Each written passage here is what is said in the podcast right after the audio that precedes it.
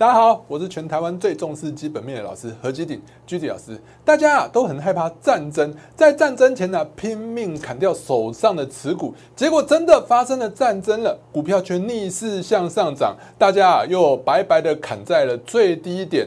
巴菲特说：“人气我取。”为什么？大家总是做不到？相信我。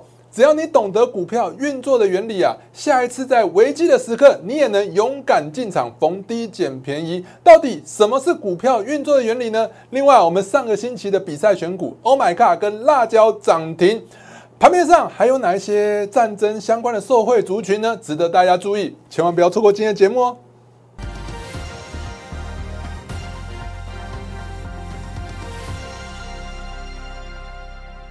各位亲爱的观众朋友们，大家好，欢迎收看今天的股市航海王。一样呢，在在开始之前呢，先给大家看一下我给大家的盘前资讯。来，盘前资讯的部分，我早上啊就跟跟大家讲的非常清楚了。那如果你不太想看太多文字的话呢，其实我知道很多人不太想看太多的字。那你想看重点，记得我每一次哎在大盘解析完之后，都有一个这个符号，就是在这个这个符号，这符号就是我摘总今天整个的重点。那你想看简单嘛？那我就直接跟你讲嘛。台股啊，半年线是有手的。我预期啊，今天台股会反弹至一万七千八百点附近震荡。今天的台股是不是就在一万八七千八百点附近震荡？今天的台股是不是收在一万七千八百九十八点？那其实啊，说真的，今天我早就已经跟大家预期会反弹了。所以今天你会发现，今天的大盘是不是在我们盘前还没开盘之前，我就跟大家讲会反弹向上到一万七千八百点附近。今天有没有准？对不对？这样算是蛮准的。你有没有看到一路的向上拉抬，收到相对的最高点？所以今天的上涨啊，其实在我们早上盘前啊，就已经有跟大家预期到了。另外呢，早上我也跟大家讲很多的一些热门的类股。比如说早上我也跟大家讲说，比如说像金元代工族群啊，其实金元代工族群，我一直跟大家强调一个重点啊，就是同一个类股族群它是会同涨同跌。当你发现金元代工族群去年十二月的时候，只有在涨涨台积电，只有涨台积电的时候呢，你就要稍微的注意一下，因为呢，只有一个类股同一个类股族群，只有一个股票在涨。那相对来讲，资金对整个类股族群并没有那么有兴趣。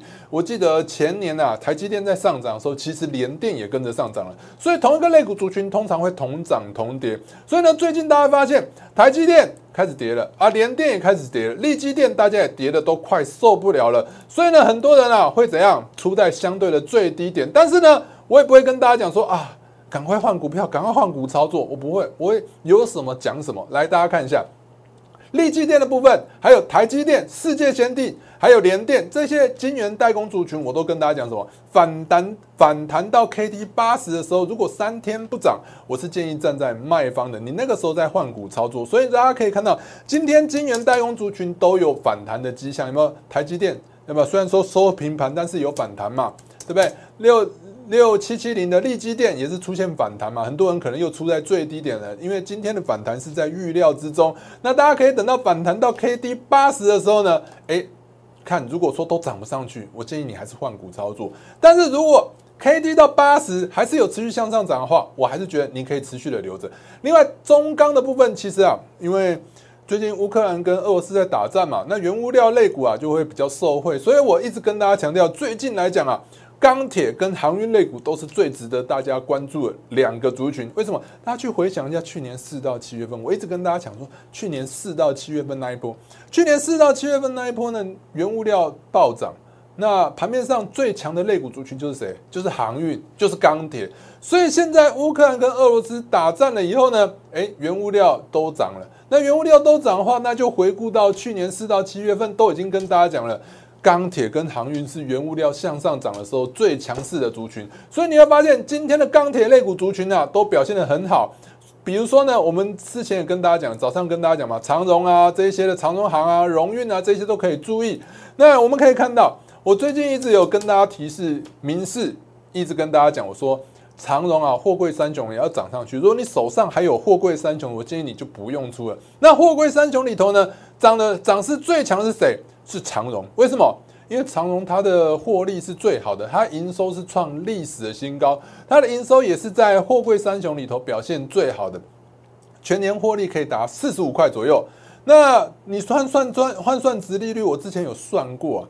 如果它的一个现金的配发值利率有到三三十趴，也就是说它获利四十五趴配三十趴给你，它的值利率就快要十趴了。这也是一个高值利率的类股，值得大家去注意。所以我们来看一下今天的盘面上的部分，不管是二六零三的长荣，二六零九的一个阳明。对不对？乃至于二六一五的万海，其实都有向上涨，准备要突破前高了。那当然了，为什么万海涨势会比较钝？其实万海在这三家来讲，它基本面是表现相对来讲是比较不好的。那最近来讲，我还是比较建议大家手上如果有长荣话，就不要太轻易出脱了，因为呢，同一个类股族群会同涨同跌。当你发现长荣在涨，阳明在涨。万海也在涨，这个类股族群就出来了嘛，对不对？那早上也跟大家讲说，钢铁今天早上开盘最强势的是不是就钢铁类股？二零零二的钢铁的部分，中钢连中钢今天都能涨多少？涨五点四二，大大概半根了。中钢都可以涨半根了，你说呢？对不对？那再来呢？我们这边也有讲到新钢，早上也跟大家讲新钢，你看新钢是不是直接就涨停板了？所以我早上跟大家讲的，不管是大盘，不管是个股。都非常的精准，所以呢，如果大家还没有加入我相关的媒体频道的朋友们，现在就加入吧！打开你的手机相机，扫描这两个 Q R code，就可以分别加入我的 Line 跟 Tag 的群组。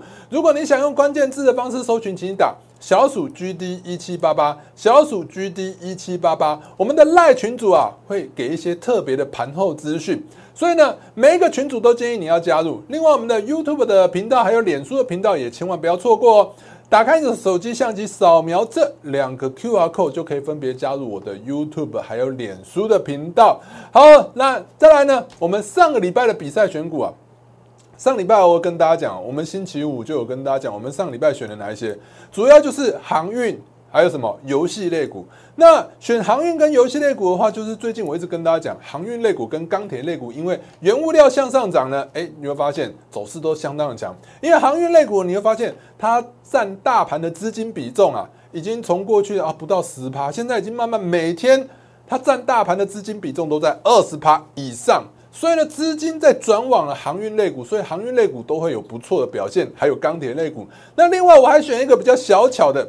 就是比较不受到盘势影响的，就是游戏类股族群。所以你看一下，我们是重压了两档游戏类股，那其中之一就是 Oh my God，另外一个就是辣椒。你会发现，我们选了游戏类股，大家都不敢做。每一个人今天都在讲哪一档？智源，智源，哪一个老师今天不在讲智源的？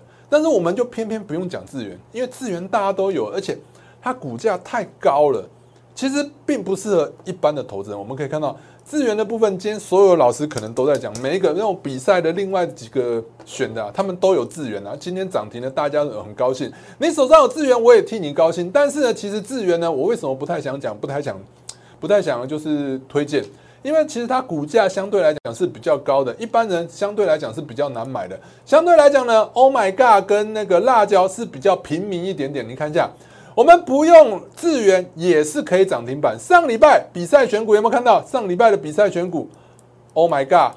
还有辣椒，白纸黑字有没有？经济日报二月二十七号星期天，这不能作假的嘛？对不对？我们比赛就已经选出来最强最强的股票。我们上礼拜五也跟大家讲，跌破一百五之后呢，立刻拉回来一百五，这边叫做假跌破。果然呢？那一天收高之后，一红吃掉这个黑棒，就代表这是转强。转强以后呢？Oh my god！今天就 Oh my god 了，对不对？就涨停了，对不对？涨停一根。另外辣椒的部分，我刚跟大家讲，资源资源，每一根老师都在讲资源，两百七八十块的股票，有几个人能买？相对来讲是比较难。那辣椒的部分只有七十块，是不是相对来讲比较亲民一点点？对不对？所以，我们不用选到那么高价的股票，我们也能找到涨停板的股票。所以，辣椒呢，今天是不是又涨根，涨一根涨停板？所以，你看一下，我们上个礼拜只有找五档股票，五档股票就有两档股票今天涨停。你说这不就是选股的实力、选股的专业吗？好，目前来讲呢，虽然说本周来讲啊，我们比赛了，目前来讲，比赛选股是占据就是第第二，但是呢，其实。我们上礼拜从头赢到最赢到尾，最后输在三十分钟。所以呢，其实啊，你要看一个老师有没有实力，你只要看他是不是一直能稳定稳定在前二。我一直都是稳定在前二。目前来讲，我还是这一季比赛的一个得冠军次数最高纪录的保持人。我们这一季啊，只有七周，有三周冠军是我，对不对？好，你看一下我们这一季的比赛呢，二月二十号冠军是我，二月六号冠军也是我，一月九号冠军也是我，上一季的冠军也是我。上一季我们总共多少？我们总共是报酬是六十五 percent，所以呢，真的拿出绩效的老师没有几个啊，我就是那一个，好不好？可能也没几个老师能敢讲出来绩效了。好，来我们来看到过去的绩效啊，就是大家看看就好。重点是你现在想的什么是重点？重点是未来要怎么操作啊，对不对？大家都很担心说啊，台股战争了怎么办？战争了怎么办？你会发现，战争了真的战争，战争前反而是在跌。战争发生了以后，反而是向上涨。你看一下啊，我们帮大家画出来这个图，加权股价指数有没有感觉好像出现一个什么 W 底啊？W 底啊？那你要发现低档什么这边都爆大量，所以我一直跟大家强强调，跌下来如果有爆量，跌下来有爆量，不用担心。而且你要看技术指标的话，这边是不是出现了快要出现了黄金交叉？我叫它准黄金交叉，因为。如果你要真的每次都等到黄金交叉再进场的话，我认为你会错失一段行情。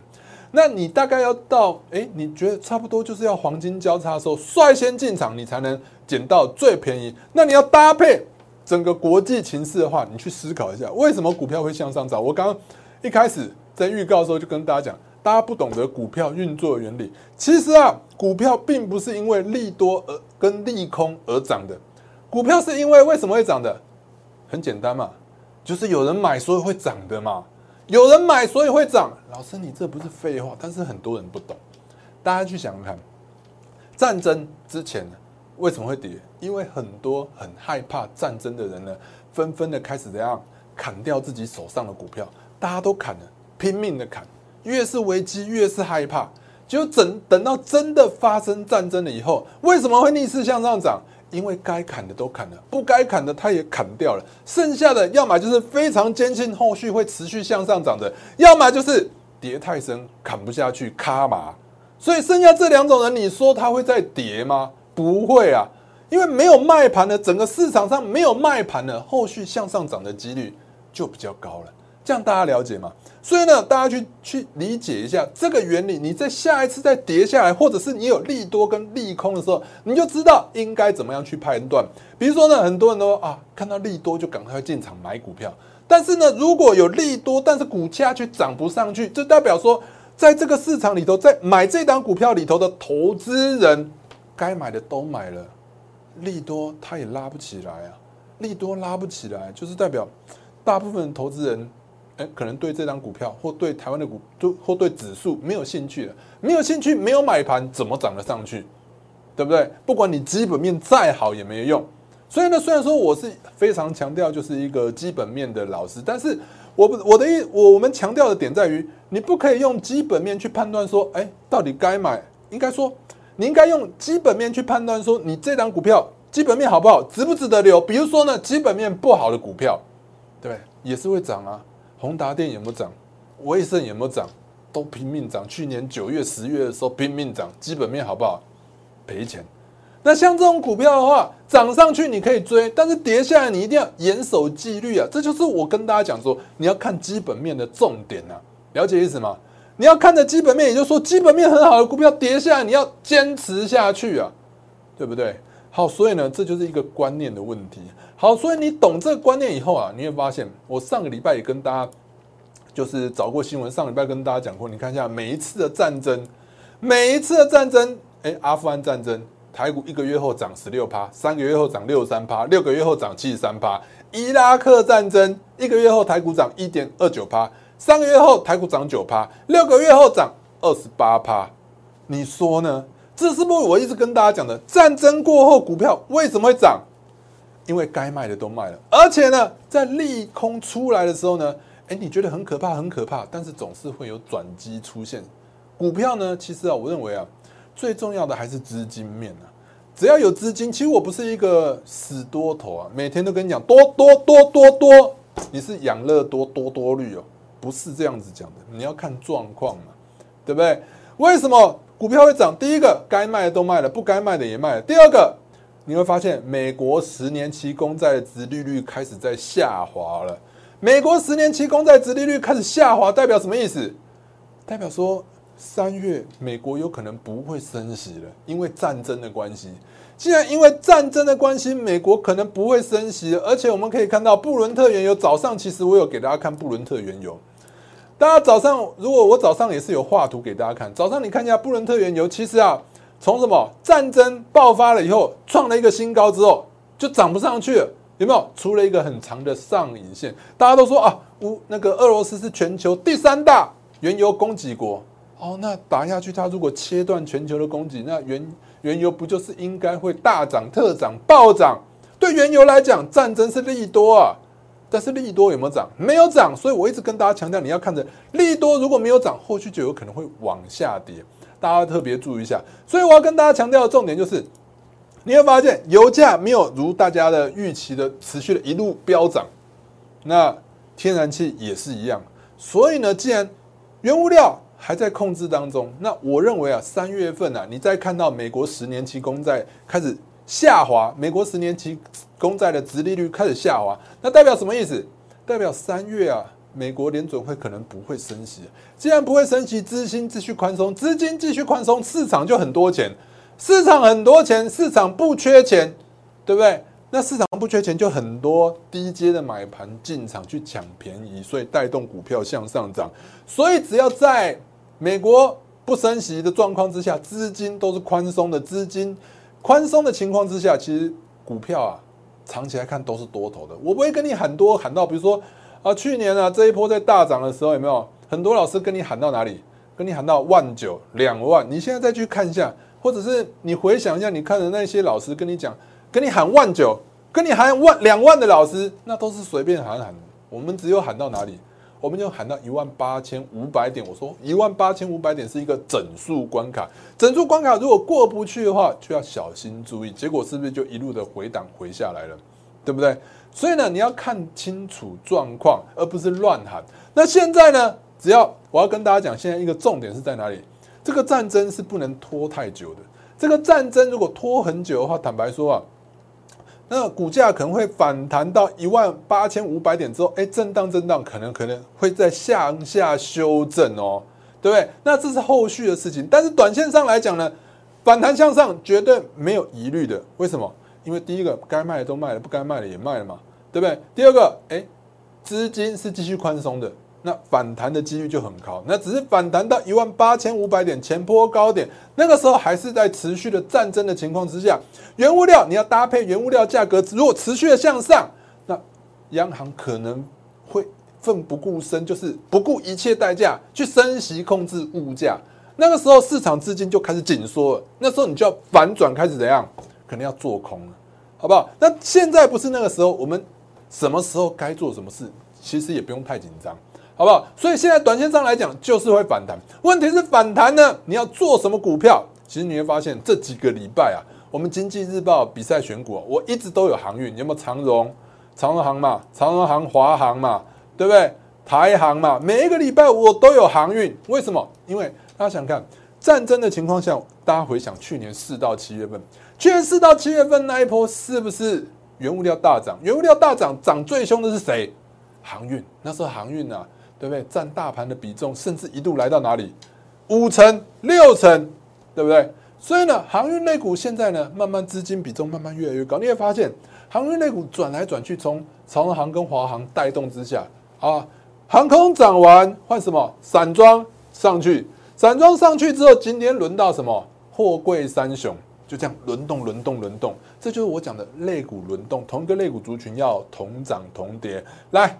所以呢，今天的航运类股真的是表现的不错，大家可以去观察一下。你看一下长荣，我们持续跟大家讲了，长荣是不是今天是准备已经突破一百五十块的整数关卡？突破一百五十块整数关卡，后续就有机会持续的向上。那在阳明的部分也同步上涨。我一直跟大家强调，同个肋骨会同涨同跌嘛，对不对？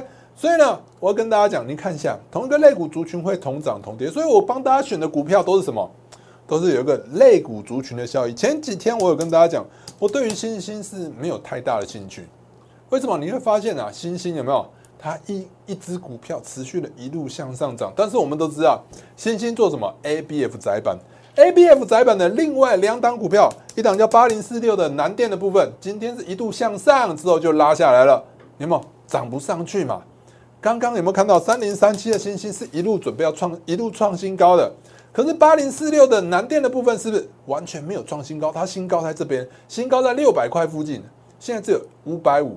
那我们再看到锦硕的部分，锦硕三一八九的锦硕也是一样，今天开高之后就走低，所以你看一下为什么今天的一个新兴涨不起来，被拖累的，就像上次有没有台积电有没有台积电独涨，联电、力积电、世界都没涨，就涨不上去，被拖下水。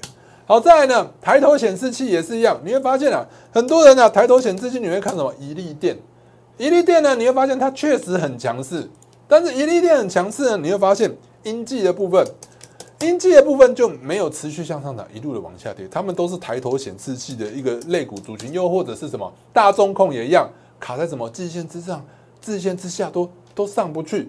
所以我们要做就做什么？为什么我会选到游戏类股？我不是随便选的，你会发现游戏类股啊。我们讲的 Oh my God 涨停嘛？有没有看到？我们讲的 Oh my God 是不是就涨停了？对不对？Oh my God 是不是今天涨停一根涨停板？还有呢，我们讲的辣椒也是今天是不是就持续一根就涨停板了？那我们再看一下游戏类股还有什么？哎，六一一一的大禹之是不是也涨了？大禹之是不是也涨了？另外三零八六是不是也涨了？涨停。这就是我所谓的同个类股族群会同涨同跌。当整个类股族群都在发酵的时候，比如说像钢铁、像航运，它就会持续向上的，它上涨的趋势就会比较稳定一点点。那至于盘面上还有哪一些类股族群值得大家注意的，大家去思考一下，战争有哪一些股票会受惠的？今天呢，还有一个类股族群不错，就是什么？就是电池相关的类股。电池相关的类股，大家可以看到，呃，我们可以去思考到什么？思考到，如果说俄罗斯啊，它毕竟是全球原油第三大供给国，全球第三大供给国，如果战争持续越远越演越烈，那这样后续的发展会怎么样？后续发展它可能不出原油了，不供给原，因为全球都在制裁它嘛，它赚到的外汇，它也没有办法跟其他国家买东西，诶，因为现在全球都在制制裁，就是俄罗斯嘛，对不对？俄罗斯卖了原油以后，他拿到的美元，他拿到的欧元。没有办法跟其他国家交易诶，那他卖原油干嘛？那我不如就切断原油。你要你要拼大家来啊，普京是强人嘛，对不对？那大家思考了这个问题之后，以后可能原油的供给有很大的问题哦。那现在呢？所以那一天你会发现特斯拉就大涨，特斯拉上应该是昨天涨了七点四八趴，特斯拉涨了七点四八趴，而且从什么战争开始的最低点，它已经涨了什么？快要二十趴了。那让我们想到什么？没有油，那我就用电嘛，用电动车。所以今天你会发现，电动车相关的一个族群啊，就是康普、美骑马跟聚合，其实都表现的不错。所以我们可以看到康普的部分，刚看到康普嘛，对不对？是不是今天是不是涨多少？涨了大概五 percent，对不对？今天康普是不是涨五 percent？对不对？然后呢，再来呢，还有什么？美骑马也是一样嘛，今天也是有不错的表现嘛。我们可以看到美骑马的部分。美骑马今天呢也是涨四个 percent，然后准备要挑战前高了。那聚合也是一样呢，也是要准备要挑战前高了，因为现在就卡关卡在月线附近。以这三档来讲呢，因为他们都是三元电池，就是就是钴啊、镍啊、锰啊，三元电池。三元电池的话，过去来讲电池都用三元电池呢，对不对？那这三元电池里头呢，我认为你要买的话。康普来讲呢，它的最近来讲基本面是表现比较好的，所以呢，如果你对这个三元电池有兴趣的话，我也比较建议你看，就是看康普。康普的话，最近来讲一百五十块的整数关卡，看起来呢，哎，看起来就是要突破的味道，短上呢蛮有机会会向上突破的。那如果你要比较强势的话呢，我认为利凯今天是不是就涨停了？那守的很漂亮，这一条线叫做什么？这条线叫做季线，跌到季线之后立刻涨停。这叫什么？葛兰碧八法里头的叫做支撑。所以短线上来讲呢，因为特斯拉向上涨，特斯拉说它要做什么？磷磷酸铁的锂电池。自从特斯拉说它的电池要改成改成磷酸铁的锂电池之后呢，台湾的磷酸铁锂电池的第一家也是最大家的是谁？就是利凯，所以今天利凯就涨停板了。所以如果你在短线上比较希望，你比较希望做短线的话，我觉得利凯的话，因为你现在去看它的基本面，可能过去都是赔钱的，但是我们看股票是看未来。不是看过去，也是不是看现在，所以它未来可能会持续的获利，营收是持续向上涨。因为特斯拉改成磷酸铁，特斯拉改成磷酸铁的话，其他全球各各大电动工电动车的厂商全部都比较容易会采用什么磷酸铁的锂电池，所以利凯的部分后续是值得大家期待的。另外呢，我们在想到战争呢，除了钢铁、航运、电池，还有什么会受惠？大家记不记得前一阵子大家喊很久的，就是说，哎，那如果说有战争的情况之下呢，哎，有可能会怎样？有可能会怎样？那个半导体会断裂嘛？半导体会断裂的话，哎，因为有很多半导体的关键原料，比如说靶材啊、奶气啊，都是在俄罗斯跟乌克兰生产的。所以呢，半导体断裂的话，哎，那现在有一些半导体相关的一些通路商啊，哎，他手上的库存啊就很有利了。比如说像华丽。华丽的部分，它也是半导体的通路商，所以今天的表现其实还不错。我们可以看到前一波突破之后呢，它就卡在什么一百零五块附近震荡。那它一月的营收是再再创历史的新高。它除了就是手上有半导体相关的库存之外，它还有什么？它发展绿能，它发展储能。大家去想看，战争，战争如果以后俄罗斯跟乌克兰那边都没有办法供油的话，未来绿能是不是更重要？绿能更重要的话，华丽。布局这一块不是也是对的吗？再看到储能战争，储能不是也是很重要？供电不稳啊，有电的时候赶快要存电嘛，对不对？好，所以呢，这两块对战争来讲都是受惠的。所以华丽的部分来讲呢。哎，我认为啊，大家可以观察一下，在一百零五块的附近，如果震荡不跌的话，都有机会。大家就观察在这个区间里头，如果震荡震荡，都有机会会再创新高。那从月的部分也一样，今天股价表现的非常好，而且呢，从技术理论来看的话，大家可以看到，如果你把这一条前坡的高点画出来之后，跌破前坡的高点，立刻拉回来，这叫做假跌破。那它本身呢是做什么？也是半导体的一些代理商，他代理什么？日本的一个信越，信越的产品包含什么？细晶圆、光主义，对不对？还有什么晶圆的传送盒？那当然，他现在手上的库存，万一以后断裂，他手上库存是不是变变有价值？有价值，哎，他的获利就值得大家期待了。好，我们看到除了这边假跌破之外呢，这边有什么？准黄金交叉，准金叉，准金叉就是准备要黄金交叉了。那当然是要投资，当然要在黄金交叉之前的进场去投资。另外，盘面上还有什么类股呢？刚跟大家讲了嘛，战争的情况之下，不断电系统大家就更重要了。然后以后如果说大家俄罗斯要报复美国、报复欧洲来射一个飞弹，那大家不是都断电了怎么办？所以不断电系统啊。大家可以看到，今天不断电系统的龙头续准的部分表现也非常好哦。今天涨了几帕？涨了七点九九帕。那那个不断电系统除了续准之外，因为大家觉得续准老师一千五百块好贵啊。那有什么股票大家可以去注意的？大家可以看到，就是除了续准之外呢，哎，还有大同啊。大家都觉得它只是大同电锅，其实它有不断电系统。我们可以看到大同也是突破，有没有？近期的压力线三十二点五，而且呢，这边也准金叉、准黄金交叉，对不对？大同除了做不断电系统之外呢，还有什么？还有土地耶，土地的资产嘛。他不是换了新的经营人，对不对？换了新的经新经营团队，他们的目的很清楚嘛，就是要做什么？就是要做建商，就是要开发他手上的土地，对不对？那如果说未来呢，在通货膨胀的时代，你说房子会不会比较值钱？当然值钱了，既有不断电系统，又有什么资产投资的价值，所以大同也是值得大家近期注意的一档股票。另外呢，最近来讲呢，租赁业者真的也是值得大家期待。为什么？因为在一个就是很多股票殖利率都非常低，如果未来真的那个央行要升息的话，其实啊，高值利率的类股会比较受惠的。所以呢，租赁业者呢，租赁业者我一直有跟大家强调，租赁业者，台湾租赁业者就包含什么？和润啊，和润的部分，租赁业则是做什么的？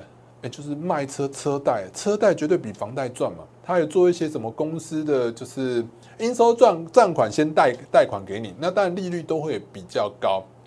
好，所以你会发现和润有没有？一路的创新高，而且股价都维持在右上角，一直在相对的高点。那再看到玉荣的部分，玉荣的话呢，哎，也是一样哦，一路的准备要创新高了。那在这三家租赁业者当中呢，其实这三家来讲啊，龙头是谁？龙头其实是中租。你会发现中租啊，它的每月营收是持续向上的。